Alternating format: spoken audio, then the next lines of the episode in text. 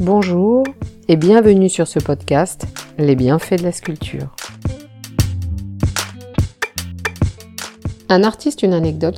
Yves Klein, un visionnaire de l'art et de la couleur. Yves Klein est né en 1928. C'est un artiste français, une figure emblématique de l'art européen d'après-guerre.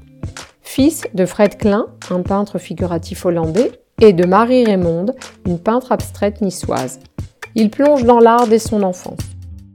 Yves Klein passe ses fins de semaine chez sa tante Rose, Raymond Gasperini, tandis que ses parents travaillent. Il change fréquemment d'école en raison de ses mauvais résultats avant d'être finalement renvoyé. La déclaration de guerre de 1939 marque un tournant dans sa vie. Sous l'influence de sa tante, Yves Klein s'améliore à l'école et se lance dans le théâtre. Il traverse une période rebelle à l'adolescence et trouve refuge dans la musique et la lecture. De 1948 à 1953, séduit par le voyage, il effectue plusieurs séjours dans différents pays tels que l'Italie, l'Angleterre, où il travaille pour un encadreur et apprend la dorure. Puis l'Irlande, l'Espagne et finalement le Japon. C'est durant son séjour là-bas qu'il est attiré par le judo et décide de se consacrer à cette discipline. Il devient ceinture noire quatrième dan à seulement 25 ans et décide d'en faire son métier. Il écrit et publie le livre Les fondements du judo à Paris, puis Yves Peinture en Espagne. Ses publications mettent en évidence ses deux carrières en tant que judoka et artiste. Il concilie simultanément. Il crée en 1955 sa propre école de judo, qu'il ferme l'année suivante en raison de difficultés financières.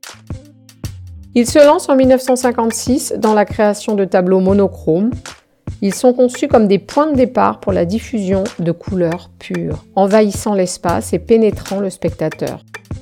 En 1957, Yves développe l'International Klein Blue, IKB, une couleur qui devient sa marque de fabrique jusqu'en 1959. Pour lui, les couleurs broyées à l'huile sont dépourvues de vie, tandis que les pigments en poudre sont brillants et vivants. Il se plaît dans l'idée de laisser les grains de pigments en totale liberté, mêlés mais indépendants. Cela représente pour lui la véritable essence de la couleur et de l'art, une liberté totale et une vie en mouvement. Toujours en 1957, Yves Klein remporte un concours international.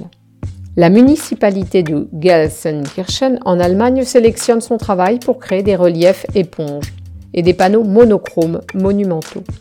Il joue plusieurs rôles en tant que sculpteur, photographe, vidéaste et performeur. Yves Klein cherche à transcender les conventions de l'art avant-gardiste. Il explore deux voies opposées mais complémentaires. La recherche d'un bleu immatériel nourri par la spiritualité et l'engagement physique du corps dans son art. Cela se manifeste dans ses performances et créations, tandis que l'exposition du vide en 1958 ainsi que par ses déclarations qui deviennent des œuvres d'art. Il spécialise l'immatériel qui devient un objet de transaction en échange d'or. Yves Klein et son ami Pierre Restani sont les principaux membres du mouvement artistique parisien du nouveau réalisme. Ce mouvement est créé en octobre 1960 par une déclaration commune signée par plusieurs artistes Armand, François Dufresne, Raymond Heinz, Martial Reis, Daniel Spoeri, Jean Tinguely, Jacques Delaville-Glé, rejoint en 1961 par César Mimo, Rotella, Niki de Saint-Phal et Gérard Deschamps. Ces artistes affirment s'être réunis sur la base de leur prise de conscience collective et de leur singularité. Malgré la diversité de leur style artistique, ils partagent une méthode d'approche directe du réel. Pierre Restani l'appelle recyclage poétique du réel, urbain, industriel, publicitaire.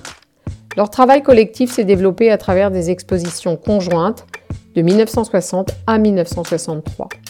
Ils ont également exploré l'espace public et les médias en tant que nouveau territoire de l'art.